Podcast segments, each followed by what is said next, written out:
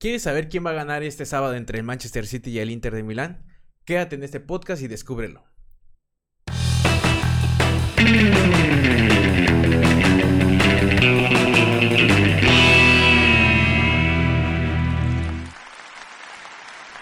¡Internet! ¿Qué le dice un gol a otro gol? ¿Qué le dice un gol a otro gol? Nos vemos en la red. Ok. hola, hola Internet, ¿cómo están? Bienvenidos el día de hoy a nuestro podcast, un podcast bastante interesante y nuevo porque quiero presentarles a mi lado izquierdo, tenemos a alguien que está estrenando el día de hoy en el podcast, salió del anonimato, salió de detrás de cámaras y tenemos de este lado a Isaac. Muchas gracias, gracias por la invitación. En verdad es un honor estar con ustedes, compartir este momento con, con, pues, con ustedes y hablar de algo que me gusta. Sí, perfecto. Y de mi lado derecho tenemos hoy a Emiliano. Chivas, gol. El más No estaría tan orgulloso de tu playera, pero está bien. Muy bien. Tú siempre estás seguro de tu figura. Siempre. Muy bien, pues el día de hoy les vamos a hablar un poco acerca del marketing digital y el fútbol, las estrategias ganadoras en el campo digital. ¿Qué nos pueden decir al respecto de esto, muchachos? Coméntenme un poco. Adelante, adelante primero. El fútbol es el gran espectáculo del siglo XXI. Tiene un poder publicitario increíble. Las campañas que se realizan cada campeonato, ya sea nacional, ya sea en una parte del continente, europeo, latinoamericano, son estas grandes celebraciones deportivas que convocan a un mundo, a un mundo, una verdadera maraña de patrocinadores. Sí, creo que el, marketing en el fútbol, pues el fútbol ha tenido ese proceso de cambio entre el marketing tradicional a lo digital. Entonces, a raíz de que vinieron nuevas tecnologías, las redes sociales, todo lo, lo mundo del internet, pues eh, el marketing de fútbol ha sido muy, muy, pero muy bueno desde simples redes sociales, desde el marketing tradicional que lo siguen haciendo. Entonces, este, creo que no, estaba pensando, creo que no es tan necesario, o sea, tú como equipo de fútbol, pues no haces un marketing como tal, porque pues todos te conocen. Básicamente es un marketing específico para que haya, tráfico en tu página, eh, que tus redes sociales crezcan. Bueno, ahorita, ¿no? Porque en tiempos de papel, o sea, en los, en los antes de 2000, pues sí era un marketing muy diferente al que vemos ahorita. Así es, eh, siento que con esto podemos hacer un poco énfasis hacia el poder publicitario del fútbol ¿Qué me puedes decir al respecto, Emiliano? ¿Cómo puedes englobar esta parte del marketing deportivo con el fútbol? Aquí tenemos unos bonitos y agradables ejemplos que me hicieron favor de poner ustedes, muchachos. Muchas gracias. Eh, ¿Qué me puedes decir al respecto? El fútbol, durante muchísimo tiempo, como comentó Isaac, se había basado en el outbound. Cuando meten el gol y sale inmediatamente, ¡Ah, compañía, el primer gol, o por la educación. También el balón tiene a veces los patrocinadores, las vallas tienen tienen los nombres de aerolíneas, tienen los nombres de hoteles, de comida rápida. Eso es muy outbound. Pero desde hace algún tiempo, con el desarrollo de las tecnologías de la información, la presencia digital de estos equipos, de estas franquicias deportivas de fútbol, se hace cada vez mayor. Así es, cada vez creo que va creciendo un poco más el mundo del deporte, cada vez eh, pues la gente busca mucho eso de las marcas, ¿no? Comerse como unas con otras, de las marcas ir como que presentando y ganando fuerza en el mercado porque siento que pueden poner como un poco de lo que quieren atraer o venderle a la gente poniéndolo en la publicidad, ¿no, Isaac? Sí, básicamente eh, lo que realmente hace la FIFA en sí. Eh, sabemos que todos los equipos tienen patrocinadores. Los un equipo más bien puede sobrevivir eh, con un patrocinio. Realmente es una gran ventaja que tiene el alcance que tiene la, marca, la franquicia, como dice Emiliano. En eventos deportivos su presencia digital sí es sumamente importante porque no todo el mundo obviamente no tiene la posibilidad de viajar al lugar donde están las sedes deportivas, ya sea el mundial, un mundial, una Copa Confederaciones. Entonces, lo que realmente hace la presencia digital de la FIFA es de que abarca desde yo he visto he visto TikToks, he visto reels en épocas de, mundial donde ya tú ni siquiera puedes ver la televisión que antes hacías como para ver el resumen como tal de un partido, porque ya su presencia digital ya es... Ya, Continua. Ajá, ya es continua, ya... eh, si meten un gol, luego, luego suben un TikTok, un reel, o sea, la presencia digital. Siento que igual ahí no tienes que estar como tan al pendiente de lo que estás viendo, ¿no? Porque siento que igual, por ejemplo, desde mi punto de vista me ha pasado que estoy viendo algún partido y por X razón lo dejo de ver y me tengo que salir, por ejemplo, de mi casa y quiero ver cómo van y entro a Instagram y ya veo que ya metieron gol. Entonces siento que no necesitas estar en la... pues, viendo la plataforma como tal, ¿no? Y aparte, este, igual eh, una ventaja que tienen esta presencia digital, pues son los jugadores. Los jugadores tienen ahorita pues, sus redes sociales, comparten todo. Después de terminar un partido, hacen este sesión, el- sesiones en vivo. Entonces, este, creo que la presencia como tal de la FIFA es lo que les digo. O sea, ya no es necesario que ellos hagan marketing porque ellos tienen sus propios eh, herramientas o recursos que llegan a todo el mundo, o sea, sin hacer una gran estrategia de marketing como tal. Así es, tenemos igual muchos torneos, muchos eventos recientes eh, que engloban como toda esta parte de presencia de cobertura universal. ¿Qué nos puede decir al respecto de mí? Es una suerte de cobertura. Gracias. eh, en este caso, en el ejemplo que tenemos sobre la presencia que tiene una cobertura internacional, está terminando un empleo, digo, perdón, je. Está terminando un torneo, gol.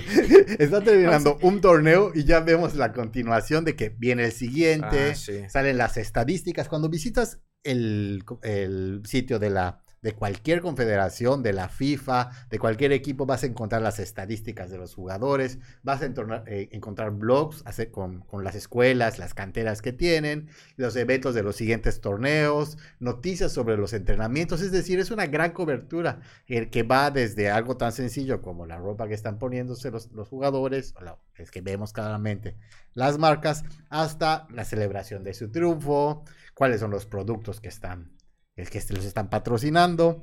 Aquí podemos ver también en los socios de la FIFA, sin decir los nombres, podemos ver cuáles son los socios de la FIFA. Son- Dilos, dilos. ¿Qué? ¿Se pueden decir? Adidas pagan. Para que nos Un patrocinen. momento, Claro tengo que algo sí. que no es. Bueno, Coca-Cola, Wanda, ¿qué será Wanda? ¿No era de los Es- padrinos no, mágicos? ajá, es una gran caricatura. ¿Una ¿No? caricatura? Sí, Sí, Juan, los padrinos Wanda. mágicos. No, No creo que sea de Cosmo y. Wanda. Ah, no, no, no. No, pero mira, hay un documental muy bueno en Netflix que es este que habla sobre la corrupción de, de FIFA. Eh, pero ahí justamente entra la, la marca de Adidas, re- que realmente Adidas entró porque, la, o sea, según lo que recuerdo, si no, pues ya la digo, ya voy a estar mal. Este entró para salvar toda la corrupción que se estaba viviendo dentro de la FIFA. Entonces, es un gran patrocinio que todavía eh, está. O sea, tú ves los balones de los mundiales y son Adidas. Las playeras este, de las selecciones mayormente son de Adidas. O sea, eh, ese, este, este gran socio que tiene la FIFA está muy bien. Y Coca-Cola ni se diga, porque Coca-Cola, quien no la conoce, eh, hay muchos este, comerciales de, de que el fútbol te da felicidad. Entonces ahí, ahí abarca la Coca-Cola y todo eso. Ya las otras sí, no. Bueno, Y, a- y de esta, nuevas, ¿no? y de esta parte eh, siento que va mucho ligado a los productos afines de todo este mundo del fútbol. Eh, siento que muchas marcas como que adoptan ciertos patrones, adoptan eh, a ciertos jugadores, ¿no? O sea, no me voy a dejar mentir de que tienen como muchos representantes de las Ah, marcas sí, sí, sí. y los adoptan y promocionan y hacen marketing a base de ellos, ¿no? ¿Qué pueden comentar al respecto? De hecho, sí. Creo que más adelante vamos a hablar, sí, ¿no? del- de los jugadores, pero de los productos, prácticamente cualquier cosa que no sea lesiva como, como, como cigarros puede entrar eh, como producto afín. Acá la maravillosa playera que tengo puesta resulta que se expuso en un evento de la moda en París. Se utilizó como, bueno, aquí vemos el, maravi- ¿El dis- ejemplo? Un, un de- un ejemplo de los productos afines. ah, y vemos que utilizaron, se inspiraron en los colores de esta gloriosa playera para hacer un desfile de la moda en París. Algo que, que- que uno diría alta costura y una playera deportiva. Y también algo interesante, uno de los patrocinadores de la Copa Mundial Femenina, de fútbol son las sabritas. ¿Puedes imaginarlo? O sea, imagínense como que es un poco, bueno, es lo que comentábamos en podcast pasados, ¿no? Que creo que puede ser de cierta manera un poco consumista y contradictorio, porque por si ustedes se pueden a pensar, estamos hablando de eh, Pues, que el deporte. fútbol tiene que ser un deporte, algo sano y así. Y está como un poco raro en que una empresa que se dedica a la comida chatarra nos esté intentando como que inducir a ese mundo, ¿no? ¿Ustedes qué pueden decirme al respecto, Isaac? ¿Cómo lo manejarías o cómo podrías explicarlo un poco mejor? Pues creo que si hay una. La, la, la playa de las chivas, tal vez porque llegó la ropa de paca de allá a Europa y la encontraron. La de cinco pesos. Y- pero la de las papas sabritas, sí. Luego sí, este, hay. Yo he visto en, en, en torneos de, de fútbol y todo eso, patrocinadores que no tienen nada que ver con el fútbol. Eh, básicamente, pues lo hacen como para. Pues sí, un patrocinio es Para tener más generar dinero. Ajá, generar dinero. Yo sí estoy un poco en contra de eso, porque como dices, es eh, tienes que conseguir patrocinadores de acorde a tu ramo, o sea, de deporte. Entonces, Pero igual siento que hay que ponernos a pensar un poco en toda la afición que hay futbolística, sí, sí, futbolística, futbolera, futbolera, futbolística. en todo el mundo, porque imagínense, o sea, van a un estadio y en el estadio están viendo un partido de fútbol, pues cuántas personas van a, a ver el partido y se han dado cuenta que en las canchas de fútbol hay a veces lonas o luego tienen como algunos espectaculares como tipo pantallas que proyectan igual algunas promociones o algún patrocinador en específico, ¿no? Entonces siento que ya va un poco de lado la idea de fútbol sano, porque igual si se dan cuenta también luego la afición futbolera es Bueno, sí, este, un poco razón. violenta. Sí, porque... Entonces, si se dan cuenta como de esto un poco, eh, solamente lo hacen por el rating, por ganar como que la gente diga, ah, yo vi que están anunciando, no sé, Gillette. Gillette también creo que anuncia mucho, ¿no? Gillette, pero también este... O sea, ahorita ya que dijiste eso, creo que sí va referido más como a la afición. Porque igual aquí en México hay, eh, hay un patrocinador muy, muy fuerte que es este Tecate. O sea, Tecate es una bebida alcohólica. Los jugadores mayormente no, no, no este, en su mayoría no, no, no No toman consumen alcohol. alcohol. Entonces creo que ese tipo de, de publicidad o ese tipo de convenios o patrocinios creo que sí va directamente al espectador. Exactamente. ¿Qué opinamos, Emiliano? Pues es, eh, es- hemos tenido ya va- varios podcasts en los que hemos hablado de cuestiones deportivas y en este caso creo que eso podría re- referirse a la tradición del outbound. Hay alguien muy famoso, haz que, que todos vean tu marca en torno a esa persona famosa. El inbound más bien lo que quiere vender es un estilo de vida, una forma en la cual te vayas nutriendo y creciendo. Bueno, en este caso obviamente vemos la moda. Excelente, buen gusto. No, pero Ah, el caso es que ah, con el inbound podemos generar comunidades virtuales, digitales, que estén creciendo en torno a un deporte, a su pasión, que es el fútbol. Así es, y creo que de esta manera nos podemos enfocar un poco más a un gran ejemplo del marketing, sobre todo del mundo digital en este mundo del fútbol específicamente, que son cuatro estrategias digitales que se centran solamente en el fútbol. ¿Qué pueden decir al respecto, muchachos? Estamos viendo acá que tenemos nuestro primer ejemplo, que serían los equipos y las franquicias. Creo que es un tema bastante interesante que podemos abordar porque, eh, como ustedes ya lo han comentado, el deporte también es como, más allá de todo, es una franquicia, ¿no? Cuando Sí. cada equipo es una franquicia. De hecho, este, sí, aquí tenemos un ejemplo, pues el primer lugar es, es Barcelona. Eh, tú entras a su página, o sea, ya como franquicia, tú, de hecho, este, tú puedes ser socio de, de, ¿Del Barcelona? del Barcelona. Igual aquí creo que hay algunos equipos, pero es, se consideran franquicia porque pues abarca no solamente fútbol, abarca este fútbol sal, básquetbol, este handball, algo así de balón con mano. Ajá. Y, y su estrategia digital en Barcelona, digo, en- con ese equipo, o sea, tú puedes entrar a su página web, todo es este interactivo todo este, es- o sea, te enseñan fotos ex- exclusivas de, de- ¿Y tienes que pagar? Sí, hay un apartado de, se llama Barca TV, este, que ahí suben videos de entrenamiento, videos de vestuario, que realmente a los grandes aficionados, pues les interesa eso.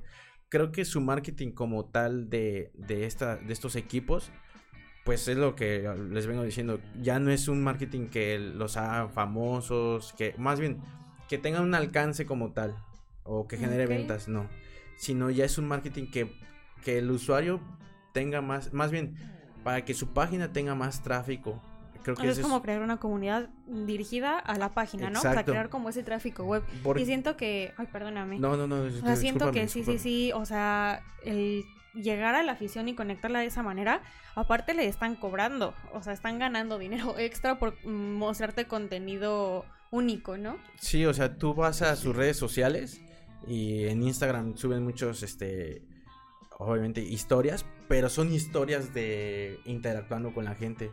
Y para seguir, son juegos de que, ¿quién cumple años mañana? ¿Quién cumple años tal? Son varias dinámicas que no las terminan y te dirigen a, a la página. ¿no? Si quieres saber más este, de tus jugadores favoritos. Suscríbete. Ajá. Además, es un gran compromiso. El inbound no, no puedes generar un buen contenido hoy y mañana hacer basura. Porque aunque estés, hayas pagado la suscripción, tienes que mantener esa, eh, eh, fidelizarlo. Imagínense que de repente no va a pasar, porque es un excelente equipo, que empezara a perder el Barcelona o le descubrieran un escándalo tremendo. Poco a poco iría perdiendo esa afición, esa gran comunidad que ha generado. ¿Con qué facturas? Digo, ¿qué dice?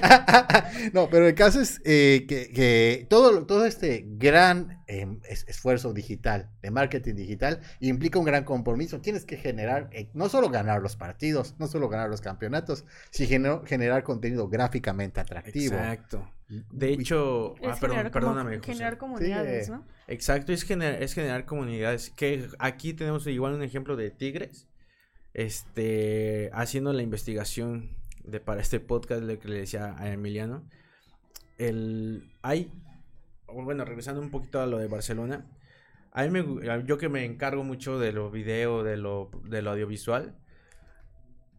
más bien en Europa ya están implementando eh, todo lo digital, darle la prioridad a lo digital te estoy diciendo que ellos tienen sus propios foros de televisión, tienen sus este, cámaras profesionales, equipo de producción profesional, todo para que todo su contenido vaya digital.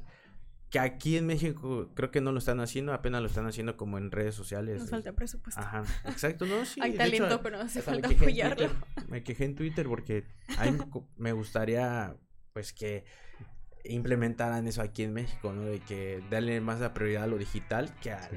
al medio tradicional que es la La televisión. tele. Y ya.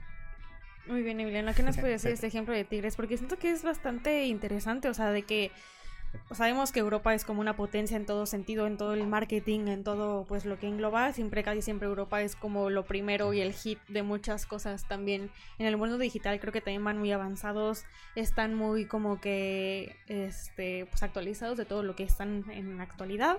Igual si se dan cuenta como que no se han visto que la afición europea es demasiado, eh, tiene mucha presencia, pues como que lo, todos los aficionados europeos siento que aman mucho también el fútbol de una manera un poco diferente a México, pero siento que eso hace que pongan todo este tipo de plataformas y siento que tú, Em, que eres como muy especialista en toda esa parte de, de generar eh, contenido de valor, siento que es importante para los clubes, ¿no? Sí, en e- eh, por el momento creo que Tigres ha, ha empezado, aunque me duele decirlo, ha empezado da- dando un paso interesante con el Tigrebot. Ya está entablando un- una relación basada en una estrategia de community manager. Ahora lo que sería interesante es retomar toda la información de quiénes son los aficionados de Tigres que se están comunicando y imagínate qué gran, a lo mejor si nos quiere los equipos de Tigres nos quieren contratar aquí en Aloha, le vamos a hacer una excelente campaña. Porque lo que podríamos hacer a, contestar con el community manager, entablar una relación con los aficionados de Tigres, es saber qué edad tienen, qué les interesa, cómo podríamos generar contenido especial que genere esta comunidad digital, que tenga un crecimiento deportivo, atlético, de afición. Y que los enganchen, ¿no? Sí. Siento que toda esa parte también va muy de la mano de nuestro segundo punto, que sería el de los entrenadores y el inbound. O sea, estamos de acuerdo que eso tiene mucho que ver ahorita. Siento que igual los entrenadores son como una pieza muy fundamental, ¿no? Para todos los equipos. Siento que los entrenadores siempre son como que una clave para hacerlo funcionar. Y siento que también, eh, desde mi punto de vista, siento que cuando tienes un buen entrenador, como que muchos patrocinadores igual se fijan en tu equipo, ¿no? Y dicen como de, este es el más capo de capos. Vamos Pero, a darle el dinero. ajá, precisamente por eso pusimos a, a- pueden ver en pantalla al Piojo Herrera en comparación a Pep Guardiola, porque pues como lo dijiste, o sea, sí será un buen entrenador y todo, pero y las marcas voltean a verlo. Pero es piojo. Pero es piojo. Ah, no, es cierto, no. Este. Pero ahí hay como una línea que. que no debes de cruzar. O sea. Porque yo me acuerdo muchísimo de, del Piojo cuando estaba, creo que, de director técnico en el América. E hizo una campaña para el gobierno de Chiapas. No sé si le llegan a ver el de Chiapasionate. Entonces, eh, hubo unos malos resultados ahí en, en su equipo, el que estaba dirigiendo, y le caían muchas críticas de que, Mucho hate. ajá, de que, ah, pues síguete grabando, sigue sacando comerciales y así, ya no te dediques al fútbol. Por eso pusimos esa comparación entre el Piojo, a, que es un buen entrenador y todo, pero, o sea, ¿qué le limita a no sobrepasar eso de que, pues vengan a mi Siento que eso es un poco lo que estaba diciendo en podcasts pasados, ¿no? Exacto. Que no debes de caer en lo vago de la publicidad y siempre tienes que mantener como la línea de lo que quieres vender. Siento que tienes que mantener como que toda esa parte eh, responsable de lo que le quieres impactar a tu audiencia, ¿no? Exacto, en este caso, en, esta, en este arte que estamos viendo, está haciendo todo lo que no debería un- un buen entrenador. No está mostrando profesionalismo, no está mostrando seriedad, no está promocionando algo que se relacione a su rubro. Es como si yo que me gusta leer novelas francesas estuviera haciendo un podcast acerca de algo que no conozco, desconozco. Así que en realidad eh, creo que esta campaña no está hecha, está hecha con los pies.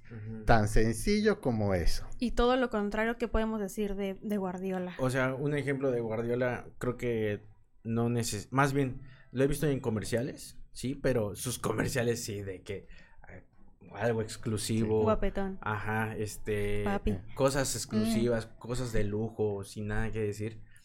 Creo que eso es más importante a que vender tu propia imagen o, o que sí, o sea, ser un juguete de las marcas. Porque, y aparte él no necesita, un entrenador como Pep Guardiola no necesita marketing como tal. De que lo conozcan, más bien que sea conocido por su fútbol que por estar en una marca, ¿sabes? O Como sea, a él a le han hecho publicidad. Por ejemplo, creo que Montblanc tienen publicidad de Sí, Pep Guardiola, exacto. pero es como en el ámbito personal, como persona. Como Ándale. que no están tocando la parte deportiva con la parte personal, porque pues Montblanc no tiene nada que ver con el deporte. Y él solamente sale posando un reloj y sale posando una pluma y, Y fin. sin decir nada. Sin decir, líneas. oye, soy el entrenador. Le echa pasión. Sí. Bien. Ahora podemos pasar a nuestro tercer punto, muchachos. Los jugadores como embajadores de marca. Ellos son los jugadores, los grandes campeones, esas leyendas del deporte que rompen récords y que nos, nos- nos encanta saber de su vida personal, nos encanta ver hacer apuestas, en- no apuestas, es malo. Nos encanta hacer apuestas para saber si van a romper sus propias marcas, si van a vencer a sus grandes rivales. Son los grandes protagonistas del marketing digital, al menos en el fútbol. Aquí tenemos dos ejemplos que, por supuesto, cuando empezaron a ver este podcast sabían que íbamos a hablar de ellos. Sí, aquí tenemos a, a Lionel Messi como embajador de, de Pepsi y, y que esta imagen no me la creía Emiliano, pero sí Cristiano Ronaldo fue embajador De Herbalife. de Herbalife. De hecho, Es verdad. ¿eh? hicieron un producto eh, junto con él. A veces el que tienen ahí la mano. ¿Y qué se supone que son? Eh, ¿Una proteína? Eh, creo que sí, como... Yo ya lo he probado. Yo ya lo he probado. Chochos. Y no sabe como Gatorade. Es como el polvo de Gatorade. Ajá, Así. ok. De Gatorade. Pero siento que está muy padre esta manera en la que las marcas impactan y buscan como que el jalarlos y decir, como esto va a ser mi foco muy interesante porque creo que son dos jugadores mundiales que toda la gente ubica, toda la gente conoce y claramente si lo vas a ver tomándote una Pepsi vas a decirlo también que una Pepsi Sí, verme igual de pro que él, Como ¿no? Messi, ¿no? Sí, Sí, pues básicamente esto, desde que tengo uso de la, de la razón, siempre ha pasado. Yo me acuerdo igual de los comerciales de Pepsi, de Jorge Campos, Cantona y todo eso, Beckham. O sea, siempre ha existido esa, esa, esos embajadores de marca. Igual Y- me parece que Heineken, ¿no? También tiene comerciales con varios jugadores. Eh, sí, básicamente, este... No, no hay que adelantarlo. No. Sí. Yo lo que es que es el otro tema. Es que lo que quisiera comentar es que viendo esta gran diferencia, aunque uno tiene mejor fama y mejor prensa, yo creo que el que tiene mayor mayor presencia y lógica es Cristiano. ¿Por qué? Porque Cristiano Es un estúpido. no sabes nada. No, no, no. No es sabes nada. Vamos a calmarnos. Pero, ¿me puedo, ¿puedo terminar mi comentario, por favor? Termínalo, termínalo. Él eh, es público que en una ocasión, cuando estaba sentado en una mesa, movió cierta bebida. Ah, sí, sí, sí. Entonces, al menos si tiene una lógica. Messi, argentino, a quien admiramos. Creo que no, no tienes contexto de eso, ¿verdad? Ah, Sí, sí, sí, cuando le estaban entrevistando, creo, ¿no? Era una... Ajá, en el Creo que una prueba de prensa. En y el le mundial- pusieron a Coca-Cola, creo. Exacto. Sí, Sí, y lo ¿no? dijo esto, ¿no? Agüita. Y sí, este, las acciones de Coca-Cola bajaron precisamente por... Como las acciones que hacen esas personas como imponentes en el mundo del fútbol, ¿no? Ajá. O sea, es como imagínense Messi que un día diga, "Buah, adiós mi contrato y quita la lata de Pepsi y agarra una botella de agua. Pues la gente también va a decir como de, ¿qué onda? ¿Qué está pasando aquí? ¿No? Oigan, lo de estúpido, obviamente, ya Está- estaba planeado, ¿eh? No, es que no salió. Salió. no les creo. Pero sí, básicamente, igual aquí en México hay muchos embajadores, pero estamos hablando de que representan a... Aquí en Yucatán tenemos un jugador bastante bueno. Saludos, Sí, Henry. Henry, Henry ¿cómo no? No, no menosprecies el valor mexicano. Yucateco tampoco. Bueno, ahora pasemos a nuestro cuarto punto, muchachos. Los campeonatos y finales. Ay, sí. Momentos de tendencia. Y justo creo que viene por ahí la final de la Champions. Exacto, el, el sábado es la final de la Champions, ahí fue, ahí es lo que tú ya dices, que Heineken, este, esta bebida, la verdad a mí no me gusta, no sé a ustedes, ¿les gusta? A la- mí sí me gusta la Heineken. A mí no me gusta, la verdad. Pero no toquemos temas de alcohol porque nos van a bajar. Este, es- él es el patrocinador oficial de la Champions.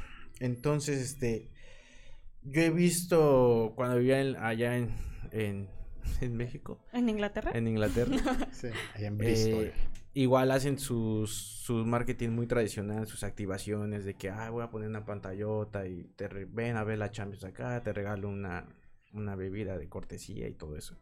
Y creo que aparte igual el marketing que ellos hacen digital, este, ya dan, bol- dan boletos para ir a la final, tienen que hacer una- algunas dinámicas.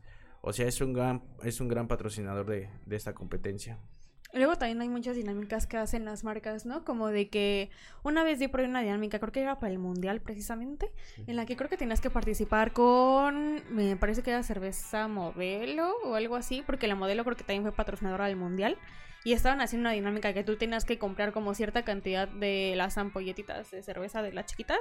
Y en la tapa te venían como códigos. Ah, las. Entonces, si registrabas tu código, el ganador, te ibas todo pagado al mundial, ¿no? Entonces siento que es muy interesante esa parte. Y, ajá, ah, ¿tienes algo que decir? A- ah, sí, por favor, gracias. Ah, no es cierto, sí, está completamente actuado, no se lo crean. Los campeonatos son estos grandes momentos de consumo. ¿Por qué la- las aerolíneas son las que gran, patrocinan los grandes mundiales? Porque todos quieren viajar a, la, a la- sede del mundial. ¿Y qué es lo que se come? ¿Qué es lo que se toma? ¿Qué es lo que se, lo que se consume en estos grandes momentos? Son estos productos. Por ese motivo, estas grandes empresas multinacionales e internacionales apuestan a esos grandes momentos de visibilidad pública. ¿Cuál es la diferencia del inbound? Creo que ya lo dije como 70 veces. Emiliano es el señor Inbound. Yo soy el embajador del inbound. No, el emba- eh, la idea es que el inbound es generar movimiento y plática digital en torno a tu equipo, en torno a tu afición. Exacto, y creo O sea, que... que estás diciendo que la afición futbolera es cervecera. Un poco. Ligeramente. Pues sí, es lo que dijiste tú hace ratito de que cómo es posible que eh, un pues una marca de, al- de alcohol, una marca de cerveza sea patrocinador de un pues de un deporte, ¿no? Pues creo que igual va dirigido igual a los aficionados y se nos olvidó meter, ¿sabes cuál? ¿Cuál? El lo de Spotify de Barcelona que ahorita es un es un patrocinador de, de Del equipo. del equipo, que a tal grado hasta le cambiaron el nombre de al estadio, se llama Spotify Camp, ¿no? Algo así. Increíble. Y tienen un acuerdo, por eso sacaron hace como dos meses o cuatro el- la playera de Motomami, refiriendo de a, a- A la Rosalía. a la Rosalía, Sí. precisamente porque pues ahí, ahí está el marketing que Rosalía no, no lo pidió, pero gracias a Spotify pues Y ya salió ahí, ¿no? Ajá, o sea, es un gran es un marketing que Es una buena manera de posicionar todo, ¿no? Las marcas, porque, o sea, Spotify creo que no tenía nada que ver, no tenía vela en el entierro realmente. exacto Y simplemente vieron que había potencia ahí y decidieron posicionarlo, ¿no? Como en este caso, Emiliano tiene un gran ejemplo. La playera de las chivas, acá en la manga podemos ver que tiene el logo de Pepsi, el logo de Puma. Tirar. Entonces, las marcas como que siempre buscan la manera, la oportunidad de ver eh, dónde ganar un poco de dinero, cómo vender, cómo, pues sí, generar, ¿no? Eh, Y bueno, muchachos, muy bien, pues pasemos a las conclusiones. ¿Qué me pueden decir al respecto de este hermoso y precioso podcast pambolero? creo que es el mejor podcast que se ha grabado en la faz de Aloha gracias a mí este es una gran conclusión Muy bien, muchas gracias. Te puedes retirar, compañero. No, referido, a- referido al tema, eh, pues yo que soy apasionado del fútbol, lo único que no me gusta de- del marketing de fútbol son los comerciales en las transmisiones en vivo. Pero nada más es. Ah, bueno. En las transmisiones en vivo. Es que luego en el medio tiempo también te ponen. Ah, nos faltó hablar también de eso. Un tema Sí. muy importante. El medio tiempo. El medio tiempo son 15 minutos que te metan de puro comercial. Exacto. Entonces, este, creo que es lo único que te- estoy muy peleado en ese aspecto de lo que pagan las televisoras, que ya es otro tema para otro podcast. Lo que pagan las televisoras para salir, eh, para que una marca salga en una transmisión que lo van a ver millones de personas. Creo que eso es lo único que no me gusta del fútbol y otras cositas que no tienen nada que ver acá en el tema. Pero en sí, pues yo consumo el marketing digital de, de los equipos que sigo. La verdad, me gusta mucho. ¿Tú pagas suscripciones por alguno? Mm, estuve en nada de, de, de pagar la de Barca TV. Porque sí, yo pues, me, me, me gusta mucho, ¿no? ¿Cuál es tu equipo favorito? El Barcelona. Sí. El Barcelona y el Cruz Azul. A mucho, ¿Cuál es el tuyo, Emiliano? Aquí tengo puesta la playera Las del chivas. mexicano. Oilo. Y, ahí pues ya, nada. y Que, sigan así. Y que vengan más campeonatos. Muy bien, Emiliano, ¿qué nos puedes decir al respecto? Si tienes un gran producto, si tienes algo que atrae la pasión de las personas, o si ubicas algo, un entretenimiento como el fútbol, como la ópera, bueno, no es cierto, como el fútbol, si logras atraer multitudes, haz que tu marca, por medio del marketing digital y del inbound, llegue a más personas y genere comunidad digital. Eso sería mi gran Aquí sabemos quién sacó 10 conclusión. y quién, quién reprobó, ¿no? ¿Quién reprobó? Claro que sí. Porque igual o siento que también un punto importante que tenemos que tener en cuenta es de que el marketing vende porque vende.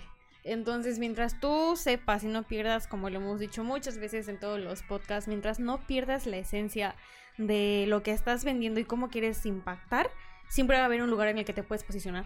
Siempre. Siempre. Entonces, pues yo creo que eso sería todo por el día de hoy, muchachos. Muchas gracias por este podcast. Aplausos, aplausos. Muchas gracias. Así de sencillo. Díganme cómo podemos encontrarlos en las redes sociales, Emiliano. Como E. Canto Mayen. Y tú, Isaac. Eh, como arroba Isoj. Ok. Ahí lo googlean. Y yo estoy como Palacios Tri en Instagram. Muchas gracias por habernos escuchado la de hoy. Chivas. Adiós, ¡Ey, mamá. hola, Chivas! Adiós. Arriba el azul. Te amamos, Messi. Te amo, Messi.